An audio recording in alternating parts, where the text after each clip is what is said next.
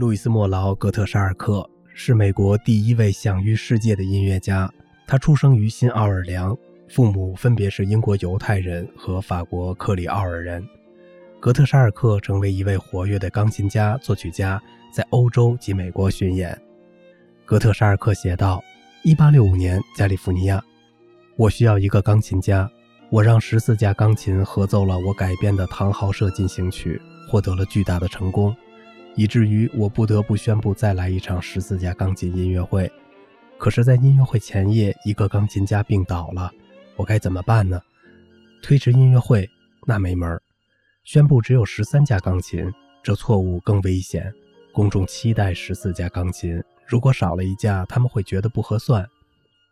困难变得难以解决。尽管旧金山是个纸醉金迷、充满了文明带来的各种瘟疫的城市。却只能找到十三位一流钢琴家。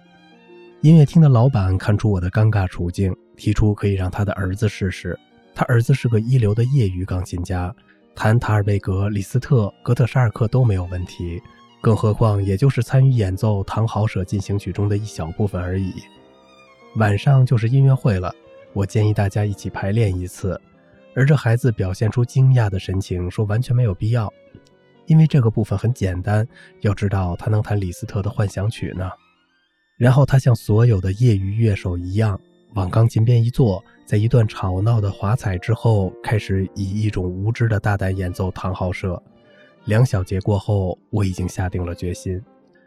我正准备以身体不适为由推迟音乐会，这时我那足智多谋的调音师说：“先生，如果让这年轻人演奏，其他钢琴肯定会有麻烦。”绝对有必要让大家听不见它，而唯一的办法就是他打开了我为那个外行准备的历史钢琴，把里面所有的机械装置都拿了出来，然后得意洋洋地看着我说：“键盘还在，不过我保证绝对不会再有错音了。”这点子真是妙极了。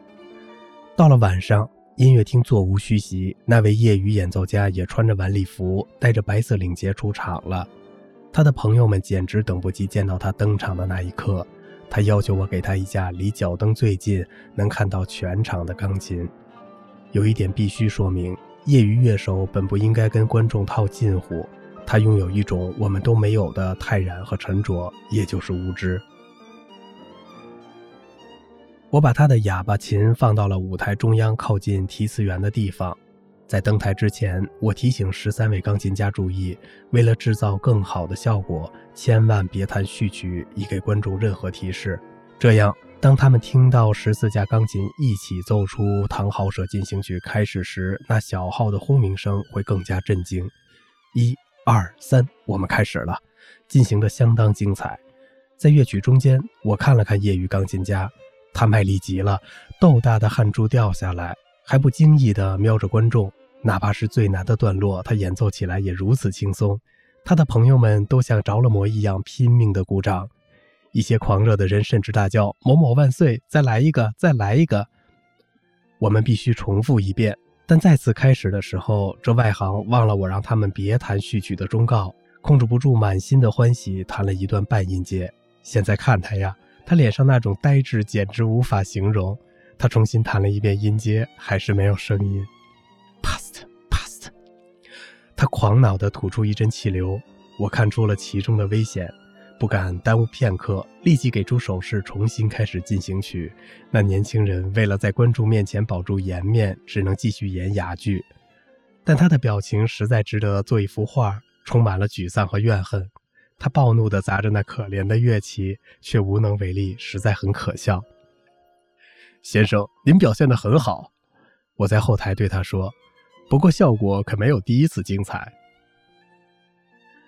一位爱幻想的西班牙女孩由于生病没能去听他的音乐会，那种渴望听到他演奏的欲望折磨着她，令她日渐消瘦。他的家人想办法让艺术家知道了这种情况。哥特沙尔克毫不犹豫，立刻让人把他的钢琴送到了病人简陋的住所。然后在这狂喜的女孩的病床前弹了几个小时，可由于过分激动，他没能等到最后的和弦就香消玉殒了。哥特沙尔克写道：“我想来谈谈我的死亡。这悲伤的一刻发生在三个月前的圣地亚哥。据《Savannah La Grande 报》的报道，我得了黄热病，三天去世。而无疑，报道的消息更加灵通，说我不幸死于心脏动脉肿瘤。